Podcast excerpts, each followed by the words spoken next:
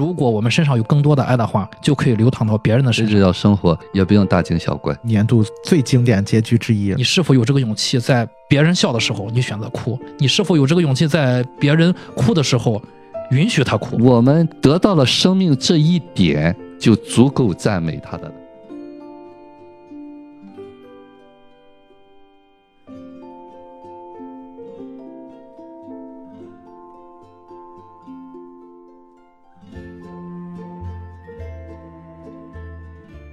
迷影圆桌派，大家好，我是夕阳。我是雨果，没有人是局外人。大家好，我是太平角。今天有一部新片儿想跟大家分享啊啊，这个片子叫做《乔乔兔》，现在国内的翻译是《少年乔乔的异想世界》。这个片子当时我们看完之后也是觉得啊，非常的有可聊的东西啊，而且它跟和《美丽人生》在某一些地方还是有一些契合的啊。那今天带着大家一起来分享这部影片啊，嗯，还是先请 Chris 帮我们简单的回顾一下这个片子的一个故事。嗯，《悄悄兔》这个电影呢，也是来到了二战，一九二二年到一九四五年，德国纳粹党规定男女少年必须加入德国少年团。嗯在少年团里，少年们从小被洗脑，接受纳粹教育，也就是雅利安种族优先，嗯犹太人种族恶劣，嗯，这种教育。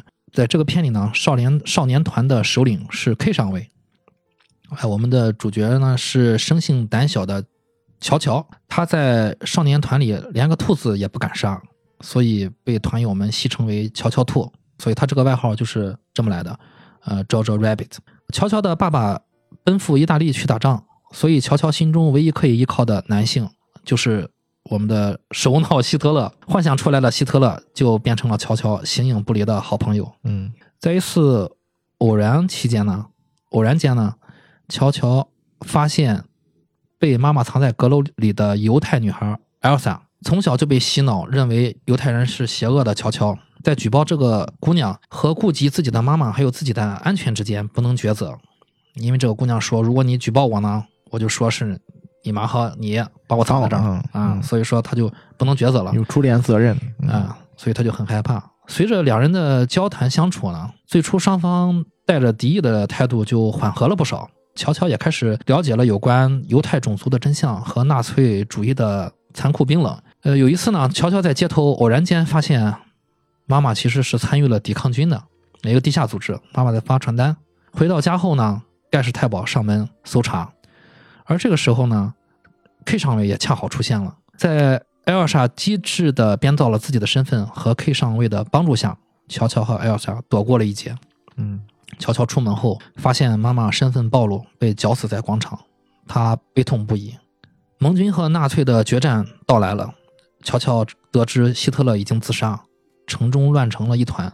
他目睹了纳粹最后的疯狂，并且觉醒。战后，乔乔由于身着德军的军服，被盟军俘虏，而遇到了同样被俘的 K 上尉。K 上尉牺牲自己救出了乔乔，自由的乔乔回到家，和艾尔萨一起迎接战后的新生活。嗯，这个片子有我们非常熟悉的演员当配角啊，咖喱·约翰逊还有山姆·洛克维尔啊，这都是奥斯卡影后影帝级别的。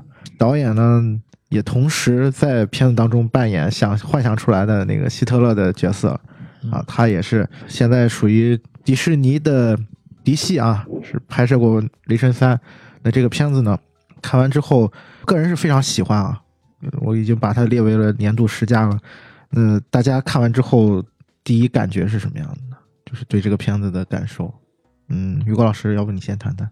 这部片子哈，虽然是讲二战时期哈，它用一种戏谑的方式啊，就像笑谈人生一样。嗯在这个电影当中呢，这个战争呢，并没有说像其他的那些描述的文学影视作品那个残酷的一面，嗯但是呢，他在战争的这个过程当中，表现的是悄悄的这种成长的经历。对他其实从到尾他展现的也是悄悄十岁的儿童的视角视角看战争，嗯看这个是非，所谓的从他模糊的被洗脑的那个观念，嗯慢慢的瓦解、质疑，然后最后接纳。呃，我也是很喜欢这部电影啊。这个电影它是用另外一种手法，这种手法呢非常巧妙、非常自然，然后呢让你还会有回味无穷的那种东西，这是非常高级的一种表现手法。嗯，其实也算是以儿童的眼光来反思战争的吧。对啊，一个喜剧的外壳是啊，从某种角度，它跟《美丽人生》也是有点契合的啊。啊，《对美丽人生》也是一个喜剧的外壳。嗯，Chris 呢？当时看完的感受，我觉得这个电影给我带来两方面的感受吧。嗯一方面就是导演其实用了一种新颖的方式去看待二战。嗯。啊，这种新颖的方式呢，就是首先一个喜剧的方式，喜剧并不新颖，但是他呢用喜剧的方式去站在了德国人一个孩子的身上，德国小孩儿，嗯。对，让我们去反思。但是，战争过去这么久了，千禧后可能也就慢慢有些淡忘了，去带跟大家提醒这段事情是怎么发生的，嗯。会不会再发生，如何避免它再发生，啊，让我们看到了就是乔乔他们这一代人在当年是如何被洗脑的，嗯啊，是如何忘记自己是谁的，然后又如何记起自己是谁的，呃，所以我觉得从这个方面来说，它是比较新颖的啊，就是站在了施暴者的一面去去反思，就是这个事情是怎么产生的。现在我们看来，当年发生的事情简直不可思议，对吧？但是他用这种方式，寓教于乐吧，比较轻快的方式。去阐述了这个事情，啊，让我们去反思战争的这个起因。另外一方面，其实它就是像于果老说的，就是悄悄的成长的一个过程，嗯这是心理方面的。对当然它是一个照着喜剧战争外衣的成长的过程，也是非常有值得看的看点的。再就是，其实我还是要提一嘴，就斯嘉丽·约翰逊和洛克威尔这两个人的表演。这个电影里面，当然小男主是非常非常的惊艳的。嗯啊、我在看了五分钟之后，我看到小男主的表演，我我想这一定是一部好片儿。其次就是这个斯嘉丽·约翰逊和洛克威尔确实贡献了一个年度级的表演，或者说是奥斯卡级别的表演。嗯呃，你让人印象非常深刻。对嗯对，一九年是电影的大年，是我们影迷的福利的一年，而且我觉得就这一年是斯嘉丽的大年，呃，斯嘉丽和约翰逊的大年。当然年初有是不是有四复联四啊？嗯中间也有婚姻故事啊，现在有《条条兔》啊，然后马上就是二零二零年的黑寡妇啊，斯嘉丽·约翰逊成了新一代的劳模姐，呃，然后妈妈的这个角色给我印象非常非常深刻，是非常非常让人喜欢的一个角色，她内心的这个力量会影响更多的人。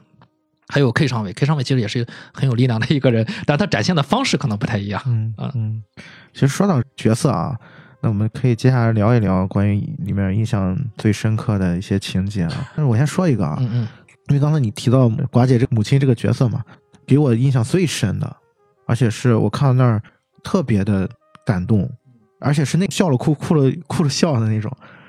有一天晚上跟乔乔在吃晚饭，其实乔乔就是想他爸了，然后寡姐做了一件事情，就是她穿上他爸留下的那个军装，然后去炉子旁边抹了一层煤灰在自己塞腮上，嗯假扮他父亲，然后他跟乔乔有一段共舞的段落，那个情节是我看这个片子印象最深的，然后也是最打动我的情节之一吧。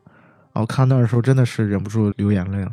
当那个时刻发生的时候，我能联想到很多的东西，啊，包括我们之前聊《美丽人生》，父亲对孩子的那些守护跟包容，在寡姐这个角色身上也是有所体现。所以我觉得他的那种情感的力量，跟他对于孩子的那种包容和爱意，是最最纯净的，就人类最本真的东西。我觉得那个是非常非常有力量的。嗯，我不知道你们当时看的时候有没有类似的打动你们的情节，于果老师。印象比较深的就是他回去忘了到那个 K 中尉那儿，啊 给他那一，可能这是我们每一个小孩都会很期望有这么一个母亲 给他撑腰的那种感觉。嗯啊，我觉得可能是这个编剧哈、可以刻画的那么一个段落。一开始他就有个交代，那个 K 中尉说要他妈知道了我得倒霉了。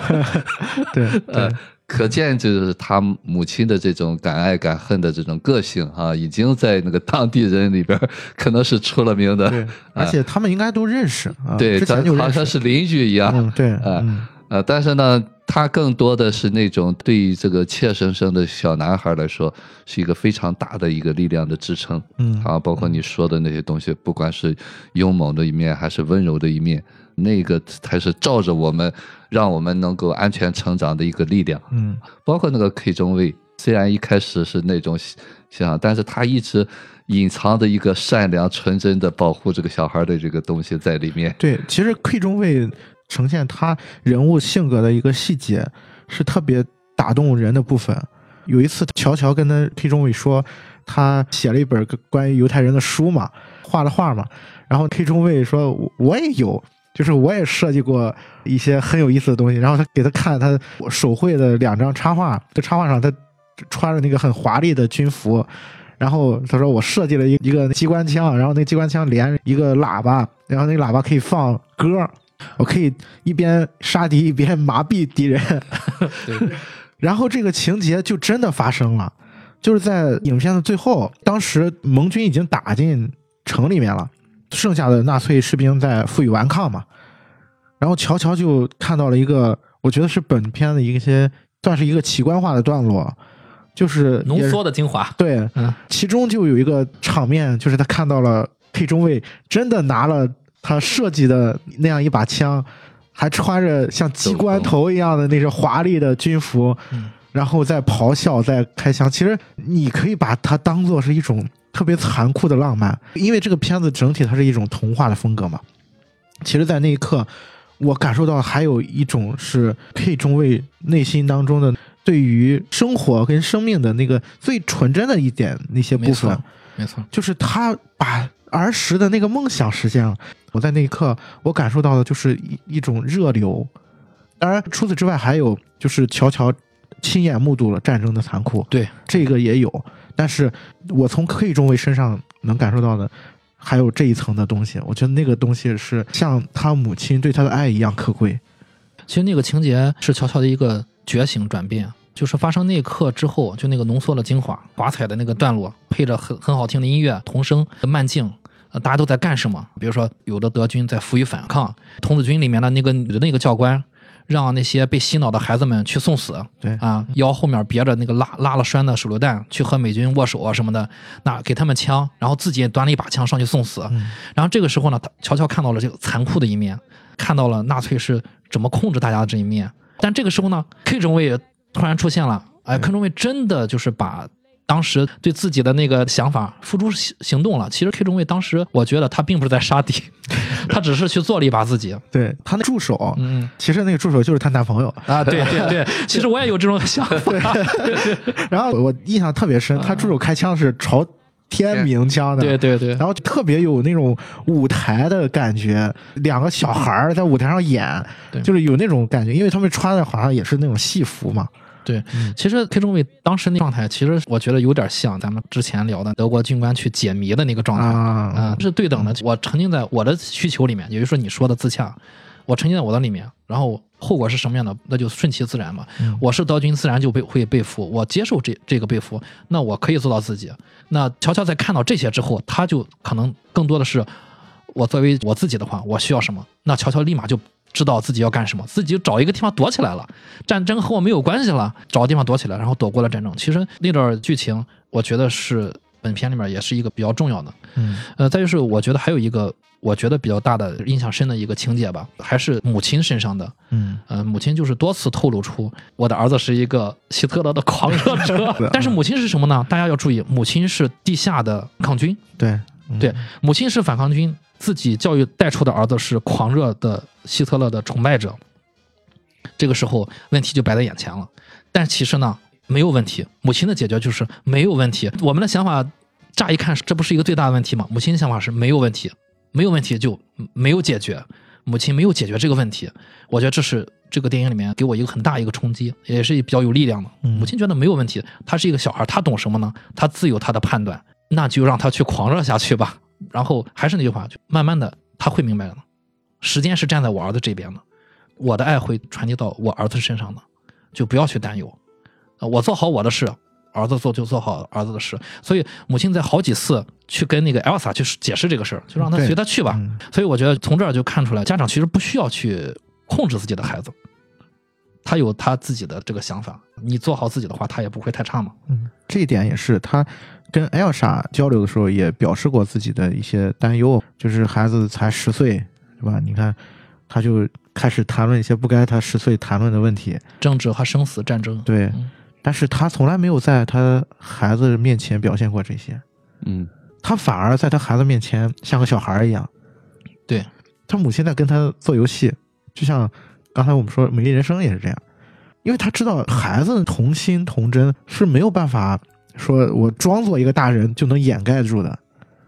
他母亲反而是最了解他儿子的人，这个也是让我觉得特别暖的部分。嗯，呃，他母亲曾经有一段台词说：“生命是一个礼物，我们必须享受它。我们应该跳舞来向上帝表明我们为活下来而感恩。无论何时都应该跳舞。”呃，他对儿子在河边的那段对话，然后他儿子说：“什么是有力量的？”他母亲说：“爱是最有力量、最坚强的。”他儿子不相信，说：“钢铁、肌肉啊，还有这个就是说这些国家意志是最最有力量。”他母亲就欣然的接受了，好像就说也没有什么可以评判的，没有什么和你辩论的、啊。还是那句话，就是他未来他会理解的，嗯，他现在处于这个时候、没有关系。我补充一点啊，嗯嗯因为你刚才说这个，我突然想到，他其实里面有一个细节，他母亲并不掩盖现实，对对，就是他有一个他们那个广场上总是经常绞死反抗抵抗抵抗组织嘛，对。然后有一次他跟乔乔一起看到了一堆人死在那儿，然后乔乔这个时候转过头去了，但是他母亲做了一个事情，就把他头拧过来了，拧过来了。你。要看着这些，嗯。就这是现实发生的事情，对，乔乔问他说他们做了什么，就问他母亲这些被上吊的人做了什么，然后他母亲说的是做了该做的事情，做了该做的事情，或者说是他们还能做什么，就这意思，让他接受这一些啊，让他知道这些东西你不可回避的。其实他母亲也是提过一嘴，就是他对于这个事情的态度。他说：“我爱我的国家，可我憎恶战争。嗯”他也有自己的立场，但是他很少在他儿子面前去表达这个立场。爱国和支持纳粹、支持战争这是两回事儿。所以说，我觉得这个是导演，就是我刚刚说的其中的一层的意思，就是导演给我们现在的人用一个非常新颖、非常好玩的方式，去让现在的年轻人去关注当年的二战，用这种方式去告诉当时发生了什么，然后用他母亲的嘴去来阐述一个简单的道理，就是说，爱国和战争是两回事儿。啊，对。对，嗯。到后来在河边的那对话，对话完了之后，母亲说爱是最坚强的，儿子不相信，然后母亲说你总有一天你会遇上那个爱你的人，你爱的人，到时候你你的胃里面就好像有。无数的蝴蝶在飞舞一样，你就知道那个人是你要找的那个人了，就这个意思。然后他就给他儿子把鞋带系上了，他就说：“走吧。”他本来说的是要说的是希特勒，走吧希特勒，但 是他的母亲说的说的是走吧史特勒，那个是希特勒说成希特勒啊，他就开了个玩笑说走吧希特勒。然后这个时候呢，其实他母亲做了一个恶作剧，这个恶作剧是他母亲非常有童真的一面反映出来了。他把他儿子的两双鞋的鞋带系在一起了，然后儿子当场一起身就倒下了。其实倒下之后呢，就是寸步难行，正验证了后面就是他母亲关于自由的那段说法：你自由了就可以跳舞，如果你不自由了，就像鞋带被系起来一样，一旦你自由了，你把鞋带系好，你就可以跳舞，你就是自由的。这里面的细节是非常多的，可以呼应起来。他给孩子系鞋带的剧情其实出现过两三次吧，其实都是很重要的剧情。对，鞋带那个细节其实后面还出现过两次，一次是他发现他母亲被绞死在广场上，对，然后他当时想给他母亲把鞋带系上，但是他没有系成功。最后一次系鞋带是他给艾尔莎系的。影片即将结束的时候，然后战争已经结束了，他们获得了自由。啊，那个时候他们在出门之前，啊，他给艾尔莎系上了鞋带，跟前面他母亲说的都是能够对照起来的，啊，都是有互文的作用的。这里面有对自由的一个诠释，当然，我觉得也标志着乔乔这个人物他的一个成长的过程。通过这么一个小小的细节，我觉得导演把整个人物的一个成长的线索也给串起来了。嗯，这是我当时看到这个细节的时候，印象还蛮深的。包括刚才 Chris 说，他母亲跟他说：“你将来有喜欢的人，然后你内心可能就一堆蝴蝶在乱叫。”然后这个也被用一种童话的形式反映在后面。啊，当他跟艾尔莎的关系产生了一些变化的时候，有那么一刻，哎，突然发现自己肚子好难受啊，里面好多 蝴蝶在乱叫。对，而且说家里面好热呀。对，其实艾尔莎比他早熟，明显他年纪也大，也比他早熟。他艾尔萨知道发生了什么，但是他可能还没有意识到他已经喜欢上了艾尔莎，但是他后来还是表白了。嗯，这里面有一个特别重要的设定吧，就是这个乔乔的，他有一个幻想的好朋友啊，好朋友呢还不是什么很正常的人，而是希特勒，是个逗逼希特勒，对，是一个逗逼希特勒。直接就可以叫他叫史特勒。哎，我不知道你们怎么理解他有一个幻想好友是希特勒这件事情。小男孩他总会有一个幻想啊，就是现实当中，即便是父亲在场的话，他可能也会勾勒出一个自己想要的父亲啊啊。其实这个希特勒就是一个陪伴吧，就是他内心的一个父亲的形象，因为他每次出去的时候都是希特勒给他力量。嗯啊，就是他去参加童子军干干什么，都是那个希特勒说可以了，你去吧。他那种东西其实更多的是我们自我的一个整合吧，嗯啊，就是内在的那内化的那一部分。但高级就高级在这个地方，他会把这个希特勒的希特勒，希特勒的那个小孩的一面，我觉得他也是映照了吧，就映照了包括胡特 K 中尉那些行为吧。嗯，对，啊，就何尝这个战争不是一场闹剧呢？嗯，就是荒诞，哎，对对对，我觉得这个电影我更看重的就是它隐喻的这个作用。嗯如果是我们观众，就是现代的人，能够把这些东西看淡的话，我相信战争不会再有。之所以有战争，就是因为我们内在的好坏对错的评判的那个东西太严厉，才会有战争。假如说都像这九九他妈妈、爸爸给他这么多的力量，允许他自己去评判、自己去思考、自己有答案的话，我相信出现希特勒的机会就会很少。我觉得这是我们电影工作者做的最大的贡献。嗯呃，我们怎么来反思这个战争，包括我们的历史，到底是什么成就了这些东西啊？如果我们一味的去讨伐呢，去愤怒的去指责，对我们有益处吗？就像过去说冤冤相报一样，嗯经常说，哎呀，我绝对不能赦免他，我要复仇，嗯那带来的就是继续战争。我经常说是以正义的名义施展愤怒的暴力，以正义之名行不义之事。实际上呢，就是找给自己的个暴力找了一个借口嗯啊，哪有正义？就是在你这儿是正义的，对方看的也是正义。我们都拿着各自的良知，拿着自己的标准去评判对方，这就是所谓的战争。但是呢，妈妈呢有力量就有力量在什么地方呢？她可以允许孩子有自己的评判，她自己可以看到，但是她并没有强加给他，这才是最重要的力量的源泉。嗯他并不告诉说你这是不对的，你要去纠正他。他要相信这个孩子，他有能力去辨别他，给他机会。反倒呢，我们为什么要坚持呢？是因为我们被坚持过。这句话就是说，我们的父母说这个就是对的，所以他一定要坚持，这是不对的。如果我们的父母、我们的周围说你可以选择的话，他一定不会像希特勒那样坚持要做一件什么事情。嗯这也是我们人格成熟完善的一个重要的一个教育的所谓的教育，其实没有教育。如果我们有爱的话，就像这个骄傲的妈妈，如果可以接纳这个孩子，可以是一个小的希特勒的话，就是他允许这个小孩在某一个年龄段不懂去模仿。其实小小就是一个模仿，就是好玩嘛。对，啊，就是他在模仿希特勒，他害怕小朋友瞧不起他，他努力的去装着有勇敢。就是他在不成熟的年龄段，他可以有这些东西，不用害怕。嗯这个妈妈是很有力量的，她不担心，她告诉我会怎么样，将来你也会怎么样。重要的是，我们现在的父母是恐惧啊，哦，这样他将来会怎么样？将来会怎么样？他一定会怎么样？所以说，我们早期的那种干预，实际上就是一种控制，反倒是那种控制呢，让这个孩子长不大。这才是我觉得这个电影最高级的地方，就是他给这个乔乔一个非常宽松的一个大的范围的一个成长的空间，让他在看这个过程当中，他自然知道他要选什么。嗯最后他选择了相信美好的东西，相信爱，他选择了放弃暴力的抗争。其实这些东西呢，就是他完全是在这个生活当中摸索着。有时候你看他一开始的那些童子军那个团里边，那些小大人又是那种呃弄兔子，实际上就是在证明我勇敢。对，啊，其实呢，他可能就是用那个，比方说，我们必须有什么规则啊，包括那个女的要怎么怎么样，很刻意的那个东西，就像我们的家长希特勒，就像他父母一样，父母就是那个强制的，他是恐惧的，所以下头这些孩子也都是刻板的、恐惧的，所以他才会造就出一帮子这样的人。当我们的父母有力量可以接纳孩子自然的东西，他不会发展成那种战争贩子。嗯这也是这个电影，我相信这是更有力量的一面啊。我们看到这个东西，是不是能够从中受到启发？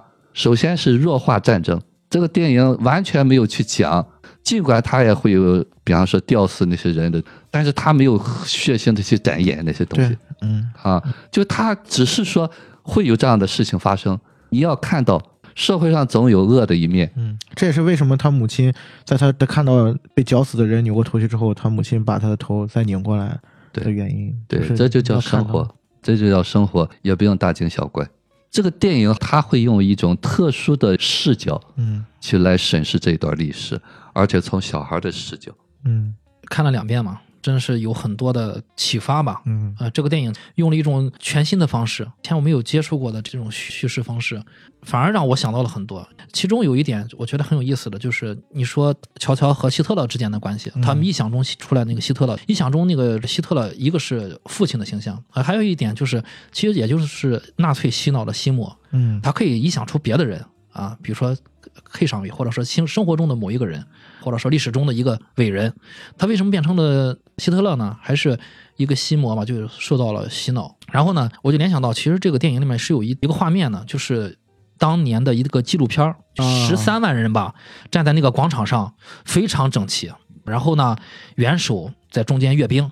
那个应该是取材于是不是《一直的胜利》啊？对。啊，那个取材于当时一个很有名的一个纪录片女的呃女导演的纪录片《一直的胜利》，当时那个场面是非常震撼的，完全想不到，就是那个年代如此的邪恶、如此的不好的一个事情，能有这么多人去去拥护，这是一个场面。另外一个场面呢，是一幅画，Elsa 画给乔乔有一个自己的那个故事书嘛，自己写书嘛，在那个书的空白页上给他画了一幅画。当他翻的时候，翻到那个那幅画的时候，乔乔停住了。那幅画是什么呢？是一只兔子在笼子里面，对一个小男孩在外面拿了一一把钥匙。我非常喜欢那幅画。这个兔子本身呢，就是乔乔一直以为就是兔子是弱势的，所以他不喜欢自己的外号。这个外号是别人送给他的，但是呢，也曾经有人告诉他，兔子是什么？兔子是在森林里面是非常机灵的，它有它存在的价值，它能躲过别人的追杀啊什么的。这兔子也有存在的价值，它是非常聪明的。然后呢，我再联想到这个片名，片名叫什么？叫《乔乔兔》（Jojo Rabbit）。Jojo 是什么？Jojo 是他本身这个孩子啊，这个孩子就是没有被打磨的这个东西。Rabbit 是什么呢？Rabbit 就是他最珍贵的那部分，就是笼中的那个部分。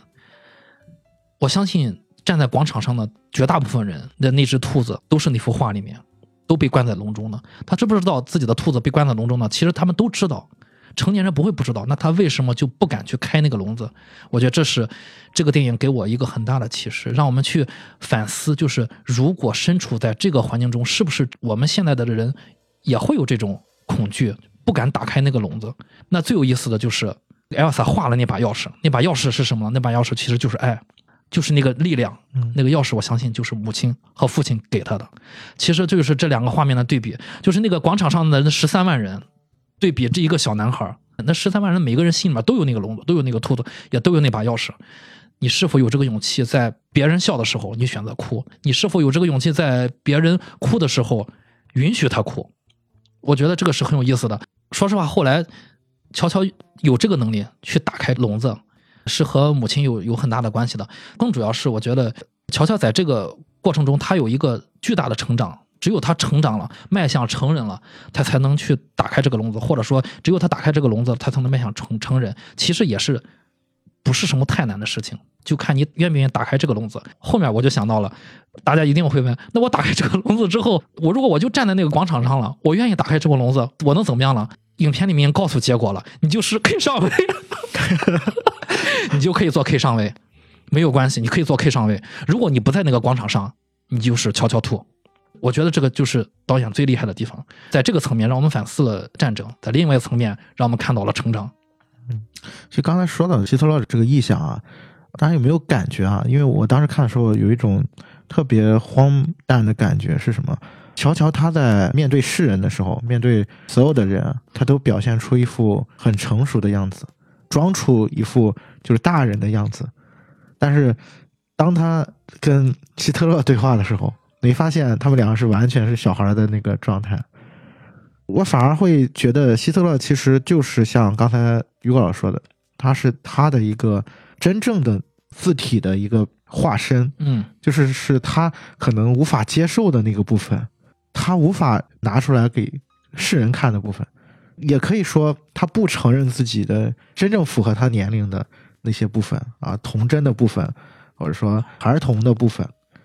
然后还有一个特别有意思的对比是什么呢？是你会发现这个片子当中，刚才我们说到的那几个人物，少年团里面教给他们怎么战斗啊，还有那些小孩儿，他们的行为看起来特别的像大人，但实际上又是用一种特别幼稚的孩童化的手法去展现的。然后这个部分又跟乔乔的内心的那个希特勒的形象又完美的契合到一起。我觉得这个点，一方面是从影片本身来讲，我觉得是导演用这种巨大的反差来去营造这个时代的一个荒诞，战争的一种荒诞。另外一点就是，我对于乔乔这个人物来讲，他是怎么成长的，其实是跟自己有一个和解的部分。当他最后拒绝了希特勒玩闹的那个建议，他把希特勒一脚踹出了窗外的时候，我觉得那个时刻是他真正有勇气拿钥匙打开那关着兔子的那个牢笼的那个时候。对因为你可以联想他那幅画就出现在什么时候，其实是别人告诉他，哎，战争已经结束了。我记得好朋友那个小胖子，嗯我跟他说，Yoki，对，现在不是做纳粹的好时候。对，然后战争已结束了，我们自由了。然后乔乔突然一下子意识到，啊，还有一个艾尔莎在家里呢，他意识到艾尔莎也自由了，对，可能不再需要他了，可能不再需要他了。啊对，然后这个时候，他内心的那种恐慌就溢于言表，然后他赶紧回家。艾尔莎问他说：“呃、谁赢了谁赢了？”然后说德国赢了。其实这个部分，呃无论是孩子还是大人，都是一样的。你可以把自己理解成你在那个时刻你，你也会退化到十岁甚至更小。你想的是，我不能失去，我不能失去这个姑娘，我的恐惧的东西。但是下一秒钟接的那个戏是什么呢？就是刚才克里斯讲的，他看到那幅画了，他看到了装在牢笼里的兔子，还有拿着钥匙站在牢笼外面的小男孩儿。呃，我觉得那一刻是他真正蜕变的一个时机吧。对，其实也就是我们说的，就是那一瞬间。对，就是是那一瞬瞬间。又可以说，现在不是做纳粹的好时候了。我觉得他看到那幅画的时候，那就是那一瞬间，现在是开龙的好时候了。对，嗯接下来就发生了内心希特勒最后一次冲突的反抗，他把这个冲突也化解了，然后带着艾尔莎打开了房门。啊，我觉得这个部分都是能够联系到一起的。从另外一个角度，你甚至可以理解，艾尔莎也是那只兔子在他内心的那个化身，就是兔子可能代表是美好的东西，是善良的部分、温柔的部分，是爱的东西。嗯，在艾尔莎身上，他有他妈妈的延续。他最后，艾尔莎好像是穿上他妈妈的鞋了，而且中间洗澡时候也在穿他妈妈的衣服。是有寓意的，就是说这个爱一直在他身边。还有一点就是说，他在带艾尔莎出去的时候，那一段是模仿他妈妈带他出去的嗯，啊、就是他妈妈一开始鼓励他出去嘛。那一段呢，就是证明他把他妈妈那个成人的那一部分内化进去了。嗯，对他，他吸收进去了。他真正内化对了艾尔莎当时有一句很经典台词，艾尔莎问门外什么情况，他告诉他门外非常危险，嗯也非常美好。嗯，就这句话非常有力量。呃，这句话我记得是不是之前也是妈妈妈妈说说的？对，嗯，他也明白这句话是什么意思了。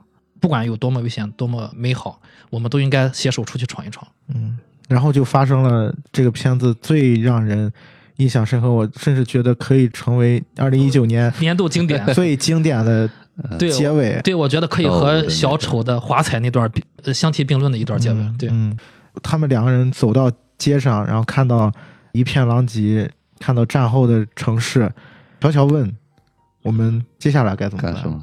对，然后这个时候，艾尔莎没没说话，但是慢慢的开始摇头晃脑，开始舞蹈起来。对，然后背景音乐是大卫鲍伊的《Heroes》，是一个德语版。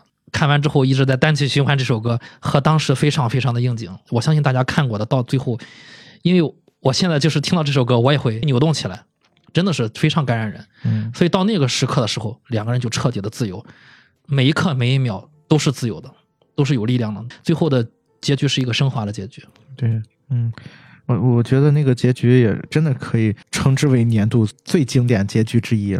我实在是太喜欢那个结尾了。对，其实艾尔赛在过程中，在这个阁楼的过程中，也一直在感受到妈妈给他的一些母爱。嗯比如说他们在对话中，艾尔莎问你未来的生活怎么样怎么办，妈妈就一直在鼓励他。虽然不是亲生的妈妈，但是她像母亲一般的呵护艾尔莎。她跟她说，作为一个女性，你应该怎么样去感受，去摩洛哥去玩，去看老虎的眼睛，嗯去体验各种。所以说，艾尔莎除了每天去给他三餐，带给他东西吃以外，吃饱穿暖啊，洗澡，然后其他呢还有一些精神上的抚慰。所以说，当出门的那一刹那，其实是艾尔莎先跳起舞来，对，带动了男主。艾尔莎跳起舞来，就对应了其实之前是妈妈先跳了舞，对带动了小男主来了跳舞。所以这个时候他们俩是像是互补的。我把你牵出来，你自由了，然后 OK，我咱们一块儿携手跳舞，我们也一块儿自由了。嗯，而且你刚才说到乔乔的妈妈跟艾尔莎的那段对话，嗯成为女人之后就获得自由，你该怎么样？嗯然后说去摩洛哥看老虎。其实后面还有一句特别关键的台词，就是艾尔莎问寡姐说：“后面这事你都干过吗？”然后寡姐很坦然、很微笑跟说：“还没有。”你会感觉哦，这就是生活的本质的那个力量的部分。我没有没关系啊，永远都是有希望的，永远都可以我有机去选。会做。对我有机会去做这些事情。对对，其实他最后这句话其实是后面一个剧情的伏笔。其实他妈的潜台词是别都干了，我没看过老虎的眼睛，没有对视过。也就是说，你说有遗憾没有关系，因为正是有遗憾才有期更多的期望，生活永远是美好的。对，所以当艾尔萨走出自己的阁楼，有一天无意中发现他们家挂了一老虎的画像，啊所以他在和老虎对视的时候，他也想，哎，原来处处都可以做到这一点，生活永远是一个惊喜。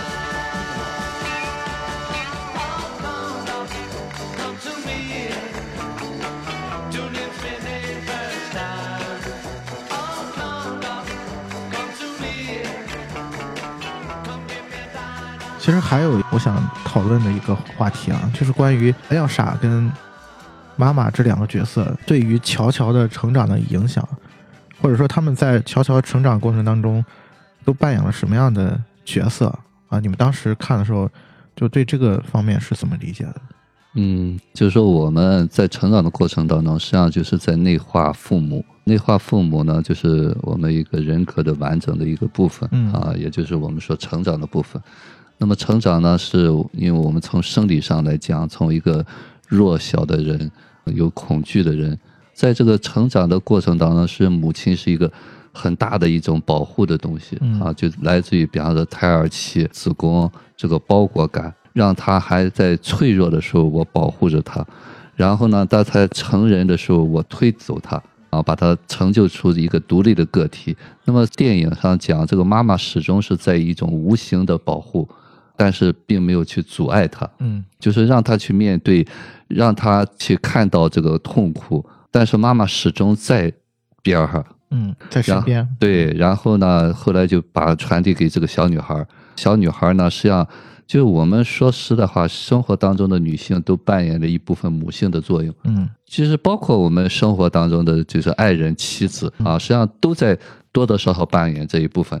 生活当中呢，就是我们内在都住着一个小男孩、小女孩，都需要一个强大的母亲和强大的父亲，在随时接应着我们。嗯当然，最好的状态就是我们内在建立起这个强大的父母。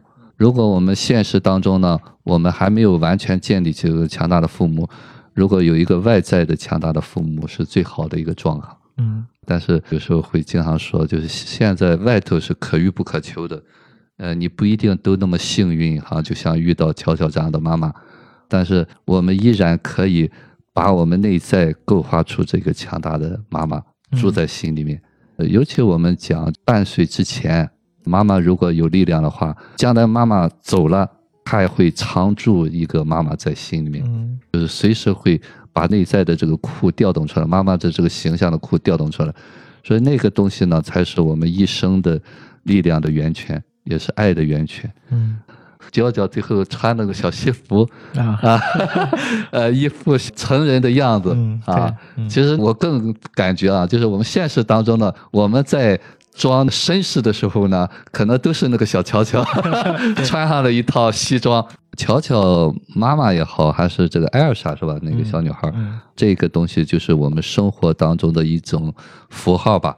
在这个特殊的时期，战争的年代啊，有时候其实这个符号可以变成其他的人。嗯生活当中，比方说有一个邻居大妈，或者是一个保姆，就像我自己成长过程当中曾经带过我那个像是奶妈一样。其实这个东西都是我记忆当中女性母性的一种库嗯，资源。内化的，哎，对，它随时会让我感受到那个爱在里面。生活当中，其实我们可能总会找到这种东西，嗯但是呢，如果是这个人二十四小时在你身边，他有他的局限，那就挺要命的。就是内化的那个东西，总是控制你的，总是限制你的，总是伤害你的，这才是我们后期需要把它修化的。嗯当然了，那个控制了、限制你的人，就像我们说的是吃错药的，他本质的还是爱你的，只是说那个爱你的东西太弱太弱，以至于我们感觉不到。或者说他可能还不爱他自己，OK，但是我们为什么说他爱你呢？如果不爱你，他怎么能把你孕育出来呢？嗯呃，有时候我们那家牌就会讲，我们得到了生命这一点，就足够赞美他的了。只是说我们要的更多，就是给你生命这一点，就是充满充满着爱。但是有时候会有些人说，我才不要了，我为什么要到这个世界上？往往如果你在说的这一刻，可能没有这个生命，你连说的机会也没有。嗯，对，只是说我们可能被那个愤怒啊、控制、痛苦完全冲破了。当然，电影是美好的，很幸运，巧巧在这个成长的过程当中，在最困难的，就像最极端的时期，有这么一个强大的母性的东西在这儿。嗯如果我们没有的话，我们可以后头再补上这一课。嗯，其实我倒觉得另外一个角度啊，艾尔莎本身，乔乔对她来说也是一个抚慰的意义，包括里面有好几个特别有意思的细节，就是乔乔假扮成艾尔莎已经去世的男朋友，然后给他写信。啊，一开始写的还是羡慕、嫉妒、恨的那种，然后后面就利用这种方式去安慰艾尔莎。支撑了他往前走。对，其实阿莎早就知道她那个男朋友已经经死了死了，对，但是她一直没有揭穿这件事情。我觉得这个也是让我感觉特别温暖的部分。包括有一个场景，就是盟军马上就要打进来了，然后外面窗外是炮火连天，然后那天乔乔正好是知道了他母亲已经，呃，就看到他母亲的尸体了嘛，然后后面就是他们两个人互相抚慰，在阳台上那个窗户，然后他们望向远处，正在炮火连天。但是导演的那种处理的方式，让你感觉好像在窗外就在放烟花一样。嗯，然后他们两个人互相依靠着，背影的那那有个剪影，对那个剪影的段落，其实那个段落也特别的感人，就是他们两个孩子相互支，相互支撑着在往前走。这也是我觉得艾尔莎在这个影片当中对于乔乔这个人物啊，他们两个之间的一种关系的诠释。这个电影里面有一些很重要的剧情，嗯其实说明了他之间的关系吧。重点要提的是，在母亲被吊死之后，嗯，乔乔回到家，其实他是非常非常痛苦的嗯，对，啊、因为他本身就没有父亲，而且父亲的事在早年还是比较困扰他，大家总是耻笑他父亲是个逃兵啊什么的。然后呢，父亲的缺失就给他造成一些困扰，母亲就是他唯一的精神的支柱吧。嗯其实他母亲做了一部分父亲的职能，是但是没也没办法代替父亲。嗯然后突然母亲也去世了，就给他双重的打击。这个时候他回到家之后，因为太痛苦了，觉得母亲为了地下的组织啊或者怎么样的，所以他好像对艾尔莎有了一些不好的情绪，嗯然后冲艾尔莎走过去。艾尔莎看到他手里面拿着刀，艾尔莎从从椅子里面起身，他就刺向了艾尔莎，艾尔莎就承受了他这一刀。我记得刀是插进去了，是。嗯。但是艾尔莎还是拿住了他的胳膊，没有让这个刀再插的插的更深。嗯。但是他确实已经插到艾尔莎的身体里面一点儿，艾尔莎也就承受了这一下。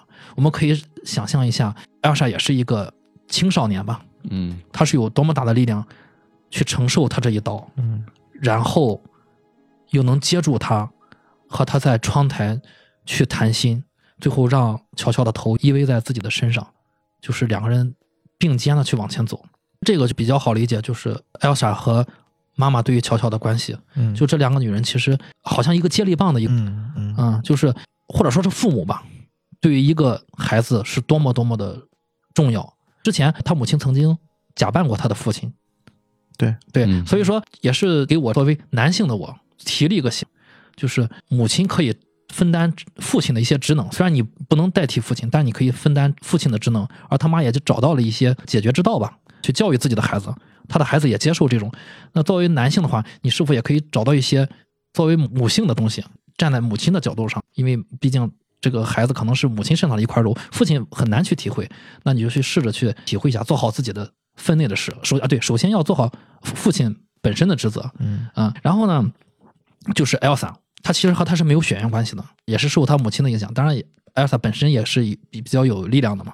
我觉得这个就是这种力量把这些人都吸引在一块儿了，还是这种爱会把这些人吸引到你你的身边。所以他妈把艾 s a 救了，呃，这可能是有冥冥之中是有这种力量的。对，啊，所以说就传递到艾 s a 身上，艾 s a 就承受了他那一刀，你痛苦，我接住，嗯然后我带着你一块儿往前走。我觉得，既然艾尔萨和他没有血缘关系，都可以承受这一刀，我们就可以考虑一下，当你在可能你身上要是感受到父母的一些控制，你父母承受不住那那一下的时候，你是否有这个能力去改变？之前我你们俩分享我我说那句话，我很喜欢，就像捅破窗户纸的那句话，就是你父母没有承受住的那些东西。你不要恐惧，我也承受不了，因为我相信大家可能都会有这个力量去改变这个，改变只需要一瞬间，因为我身上就有这种例子，我就能改变这些东西，我也能知道问题在哪儿，然后瞬间改变这个东西，让自己一瞬间可能会做得更好一些。那这样的话，以前的烦恼也就没有了，你也不会太在意父母他不接受我啊。你看艾尔萨很好的就接住了这一项，对吧？你可以刺我，但是你不要刺得太深，对吧？问题是我接住了你，后面咱们俩再聊，慢慢的打开你的心扉，最后我们俩并肩，可以携手往前走。他母亲的爱既流淌到了乔乔的身上，也流淌到了艾尔萨斯身上。如果我们身上有更多的爱的话，就可以流淌到别人的身上，那你身边人也会越来越好。但首先你要自己问，就是你自己的爱有多少？其实在这个地方就是之前也讲过的，成人就是爱，爱就是在整个的宇宙之间，爱是宇宙的法则。但是呢，只是因为我们每一个人都没有达到那个状态，所以就感受不到爱。当爱在那做支撑的时候，这一刻呢，就是我们每个人啊，内在都有一个很脆弱的一部分，就像那个乔乔当时失去母亲的时候，他瞬间呢就进入到需要母亲的一个状态。嗯啊，我们生活当中也会经常会有，就那一刻他一下子就进入到退行到那个很小的状态非。非常小。对我能不能接住？当然你在接住的时候，你必须看到他是处在那个状态当中。对对对，哎，所以说这个过程当中呢，其实我们生活当中，夫妻之间也是在做这个事情。某一个人处在很小的时候，那个人是不是能先接一下他？而且最主要是，我觉得就是无条件的接受。嗯，你不要设置任何的，你要一设置的时候，你也是那个小孩儿。对，就是说你接住的同时，你在识别到他处在很小。对对对就怕他小，你比他还小，啊，这时候就打烂他了。对，就是有时候大家会自我安慰说，我接我接，但是你首先你是不是应该没有那么多受限？艾尔萨就是接住他那刀的时候，那个剧情就是当时他挥刀过来的时候，我的想法就是艾尔萨要怎么样？没想到艾尔萨真的让他把刀插到了右肩吧，对吧？但是艾尔萨肯定是就是拿住了他的手，艾尔萨做到了就是无条件的接受。其实他那一刻就是那个乔乔回来的时候，他的那个眼神就是已经如果告诉了，对，哎就是退行到很小的一个状态，对，非常的恐惧，那个愤怒。对这时候艾尔莎呢，实际上也是和他接触，也知道那一刻需要接住他。那这其实也是为什么他在那场戏没有办法给他母亲系上鞋带的原因。嗯，他已经他已经退到很小了。对对，艾尔萨的这个力量，他这个无条件接受，还有一点就是，其实艾尔萨并不知道他恐惧的原因，就是是他能够感受到他恐惧。对他并不知道他的原因，正是我刚才说了，就是我无条件接受你。这个无条件就是我不需要知道你恐惧的原因。对你为什么这么恐惧？没有那么为什么，在那一点我接受你的恐惧。大家会说啊，我知道你原因，你你你母亲去世了，那么悲惨，屌死了，你捅我吧。其实那不是问题的终点。当时是艾 s a 其实不知道她恐惧的原因。他不知道原因，嗯，生活当中就是这样，我们之所以说要有一个理由我在接纳你，那已经没有接纳了。嗯，对，就是说那一刻他处在那个当下的时候，他就能够看到那个就是需要，啊，我就能满足你的需要，不需要理由，不需要原因。那我接住你这一刻，你瞬间就这个小孩就过去了，然后呢，你可能瞬间你的成人就出来了。但是如果我们没有力量的话，哦，我接他就是要经过头脑中，我应该接他，一定接不住，也是我们生活当中的一种悖论。光懂了这个道理是没有用的，你必须内在有那一部分，没有那一部分，你懂得再多，你到那时候也一定掉链子。说到这儿，这个电影里面有一个很有意思的隐藏的一个剧情，我想提一下。在盖世太保来了，然后盖世太保问你知不知道你妈有什么活动啊什么的，盘问他的这些事儿。然后这个时候，K 上尉带着他的那个随从来了，K 上尉给他打掩护、嗯，k 上尉就接过了那艾尔萨拿的那个身份证。其实是他死去的姐姐的，他呃对，实际其实是乔乔的亲生姐姐的。艾尔萨说骗那个盖世太保说我是他的姐姐。K 上尉看到了那个身身份证之后，盘问他的那个生日生日。其实艾尔萨很机智，他看到了，但是他看的太快了，他把那个七看成了一，嗯，他说错了出生的日期。嗯但是呢，还好这个出生证明拿在了 K 上尉的手里面，K 上尉就给他打掩护，打掩护说他说对了，嗯然后盖世太保就走了，K 上尉就走了，然后乔乔出了门，发现母亲吊死在广场上。其实我相信 K 上尉也是知道这件事情的，是来保护他的，保护他来保护他。他知道盖世太保马上就要要抄他的家，他不希望这个小男孩被牵扯到，所以 K 上尉也是这没有条件的去接纳这这个孩子。他看到这个孩子身上的可能一些美好啊、他也感受到这个母亲身上的力量。说到底，也是母亲的那份力量传递到了 K 上尉的身上。K 上尉也和 Elsa 一样接到了他母亲身上那份力量，所以 K 上尉也来到了他的家里面。我觉得是有这个力量在里面传递的。嗯，包括他母亲其实也从艾尔莎身上得到了一些力量，因为呃，之所以救艾尔莎，有一部分原因啊，也是因为她死去的那个姐姐，就艾尔莎也替代了一部分，对，就是她对于些安慰。对给给她了一些安慰。我觉得这里面也是有一些爱的，就本能的一些爱的相互的相互的支撑。对，所以我更愿意把这部影片当做一个一个内化的成长的故爱的。传递，对，其实你看表面上它是一个儿童的世界，儿童的视角，我们何尝不是巧巧呢？对吧？对说到 K 中尉啊，当他说他母亲会呃怎么样的时候，那一刻呢，我感受到的是这个 K 中尉啊，他始终知道他在做什么嗯，啊、就是他知道这是一场游戏。对对，清楚。哎，清楚对他和那些人是不一样的。这个片子一开始的时候，导演就已经交代 K 中尉是一个游离于哎，对玩世不恭的一个人。游离于这场战争，存在于这个游戏中的一个人，对对对，整日喝酒吊儿郎当的，嗯，对，打着眼影，对对，打着眼影设计了自己时尚的衣服，对对，而且要付诸行动的，对对对对，他一直在干这些事情。对，K 中尉是已经放出兔子的那个人，这个让我想起当时一个笑话，就说赵丹嘛，嗯，说的每次去批斗，批斗完了回来就说：“我今天演的怎么样 啊，对你是否能够这样去坦然的去？”接受哎，这一对对对些事情？，你在那个过程当中，比方说上官云珠什么就上吊死了，但是呢，他就可以活下来。其实我觉得成年人都能够看明白这些东西，就是你那兔子的笼子离你有多远。或者说你那把钥匙，你有多么害怕它，把它打开。也就是因为我觉得可能更多的人觉得大家都没有去开那个笼子，我最好也不要开。呃，其实这个说的稍微远一点儿哈，之所以有希特勒，就是因为我们大多数人是处在一个依恋父母的一个阶段。嗯啊，就是我们为什么希特勒会一下子就唤起那些人，那些人全被不被暗示了，嗯嗯，他们太需要一个父亲了，这个父亲的那种号召性一下就把他们洗脑了，就本身他们是需要这个父亲的，对，这才是重点所重的。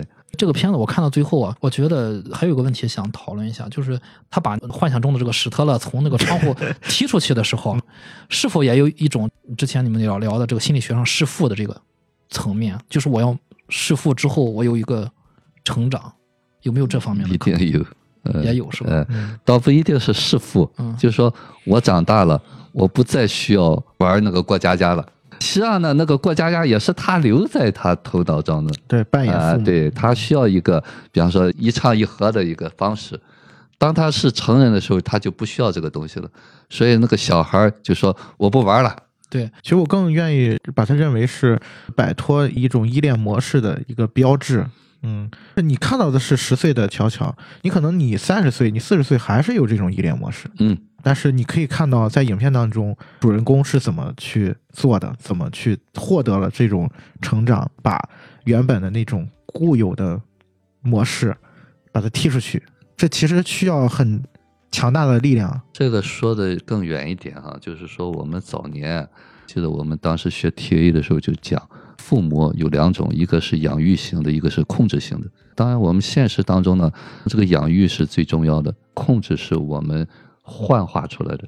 小孩儿假借这个父母的这个权利嗯来控制小孩儿，他内在没有力量。当然，这个小孩儿也是这样，小孩儿有一个自由的部分，也有一个叛逆的部分。所以说，在这个过程当中呢，我们现实当中很多人假借就是他的权利，你比方说像希特勒，像有些老师，像有些父母，就是他自己内在没有力量，他不能看到小孩有一些自由发挥的东西，冲破他限制的东西，甚至有破坏性的东西，所以他就会拿出那个权威的东西去控制，嗯。甚至于用一些手段，比方内疚啊，或者是愧疚感，或者或者是呃有些什么特殊的一种手段，那么这才是我们最最难以防备的东西。嗯他在利用你的依恋，所以生活当中我们经常会遇到这样的情况，但是我们可能也无形当中学会了这种方式对待我们的小孩儿。其实这个部分跟《美丽人生》的有些点是一样的。是，嗯嗯，是，这也是让我想到，我今天早晨在刷《美丽人生》的时候，突然看到了一个算是彩蛋，或者是我个人觉得是有些关联和致敬的部分在的，就是在《乔乔兔》里面有一个跟《美丽人生》同样的镜头，大家一定还记得，就《美丽人生》最后，当父亲被纳粹士兵压着要去枪决的时候，然后路过了孩子躲在铁箱子里面，嗯。导演给了一个主观视角，是孩子透过铁箱的缝，然后看到了父亲在大踏步的往前走。嗯那个镜头的景别是一个长方形的一个缝隙，嗯。然后同样的镜头其实出现在《乔兔》里面，《乔兔》里面有一个情节是，乔乔他穿着一身铁皮衣，然后去街上去收那个废铁，然后呢，他就突然发现了他母亲，那个时候是在发传单嘛，抵抗组织的宣传的传单，嗯。然后导演给了一个镜头，是从乔乔的主观视角，也是从一个长方形的一个缝隙，然后看到了他母亲。今天看《没人生》，突然之间就想起了就乔乔里面的这个镜头。嗯，有可能导演故有意致敬这个。觉得不光是致敬，在那个镜头里面，母亲那个角色嗯这个部分跟那个镜头里面展现的父亲形象传达给我的感觉是完全是一模一样的。嗯那种坚强、那种乐观和爱的那种力量，是完全是一样的。他又是通过一个孩子的一个主观视角去呈现的，就突然让我联想到了一起。嗯美丽人生他那个铁皮箱是他父亲给他找到的，给他找到一个安全的地方，和和个堡垒一样。悄悄的这个铁皮箱，铁皮人啊，铁皮人虽然是纳粹给他的，不是母亲给他的，但是大家要想到一点，首先是他母亲接受了他儿子是一个狂热的纳粹，他母亲跟 K 上尉说：“你给我儿子找点活儿。找点活干。对，其实这我觉得这是这母亲一个非常非常有智慧的一个处世之道。难道在这个世界上，这个时候还有人不做纳粹吗？那 他儿子现在是是处于这个状态，你如果硬拧，他儿子要出问题的，他要失去他这个儿子的。他母亲说过一句很经典的话，就是你不过是一个穿着制服的小男孩儿，你是什么纳粹？你不是纳粹。对，他母亲早就看透了这一这一切，就是随他去吧，迟早他会知道的。同样的话，艾尔莎也说过，对对对对让他当一会儿小男孩吧。对对对，所以说纳粹的那个铁皮箱会给他儿子做一个保护的，纳粹不会把他儿子揪出来。战争结束，他儿子就就会明白这个事儿，所以他母亲早就知道了，他的母亲并不担心这个事情。其实我觉得你这样一说，是有相似的地方。嗯，就是说它是一种保护，保护让这个小孩有时间长大。同样的一个道理，不管是妈妈还是美丽人生的爸爸，允许小孩有一个童年，这个童年是我们需要保护的。然后我刚才想了一个还有一个细节，就是导演在给我们观众传递一个最终的一个信号，还是那句话，就是父母们不用去担心，你正常教育，你的爱多了，你的孩子一定会最后是一个非常好的人。导演给了一个什么细节呢？就是结尾的时候，其实刚才大家提过，乔乔站在自己家的门口，是一个成人的状态。其实他有一个非常像一家之主的镜头，就是他正对着自己的家，门是关着的，乔乔站在自己的家门口，像一家之主，像一个男人一样。然后呢，其实它对应了这个电影的最初的一个镜头。开始的镜头，大家回想一下，是乔乔疯狂的从自己的家里面冲出来了，冲到街上咆哮着，内心里面是被史特勒那个驱心魔驱动的，在街上狂笑着，从家里面出来了。所以那时候是一个恐惧的小孩的状态。最后结尾的时候，虽然对，虽然屋外面很危险，那我还是可以以一个成年男人站在自己家的门口保护我家，保护我心爱的人。他的镜头感都是呼应的，这个里面就是有很多的导演想给我们传递的信息在里面。对，就像他说，这个外面既危险又不危险一样，其实就是说我们生活就是这样，哪有危险和不危险？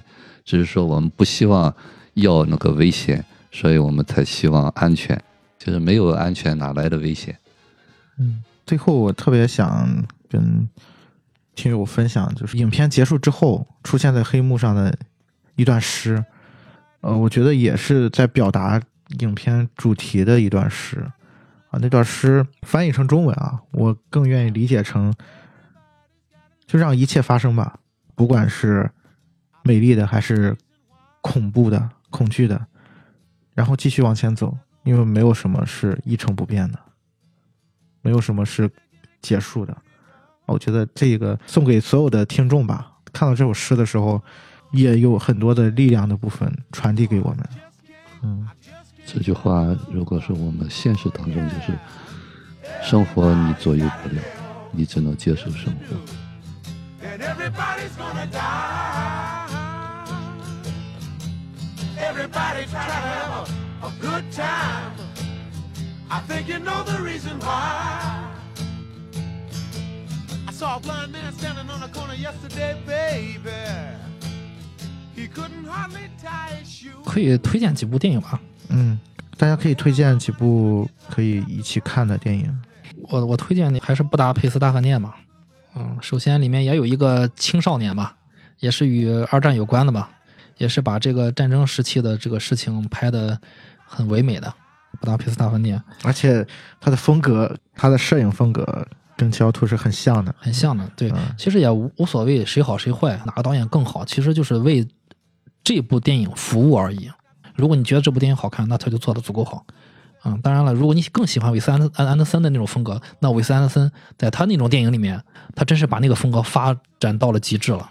对啊、然后再就是，我觉得潘神的迷宫也可以稍微推荐一下啊，也是与少年与二战有关的吧，与战争有关的。呃，再就是铁铁皮鼓，铁皮鼓好像稍微稍微沉重一些了啊，呃，推荐这几部吧。印象中就是之前看那个穿条纹睡衣的男孩儿啊，呃对对，就那个也是比较一个特殊的视角，虽然没有这个视角更有力量一些吧，但是嗯那个也是让我们去反思那个二战啊人性的东西，那个电影也挺高级的。嗯，今天倒跟 Chris 莫名的契合。我想到两部电影跟你刚才的导演是一样的，一部是韦斯安德森的《月升王国》，那个片子我也是非常喜欢。其实它也是用一种童话的形式，然后去展现了儿童的视角下面的这个世界嗯啊，这里面也包含了成长的部分。就像我刚才提到那个观点，我这些电影都是一种内化的成长的电影，完全可以把所谓的儿童当成是我们自己啊，我们也是某一些时刻、某一些时候，在人生的可以说很多时候都跟他们并无二异啊，十岁也好，二十岁也好，你可能还不如十岁的小孩呢，有的时候啊，其实这个部分我觉得还是蛮值得去反思的和自省的部分吧。嗯然后还有一部是跟你《潘神迷宫》是一个导演陀螺的一部处女作啊，这个电影其实是我今年才看的，在北影节上看的，叫《鬼童院》。这个片子是包裹着恐怖片的外衣，但其实它里面也讲了战争的伤害，还有儿童的成长。这个我觉得是从主题上有一些气氛的 Niemand gibt uns eine Chance. Doch können wir sie dann für immer und immer. Wir sind dann Heaven für einen Tag.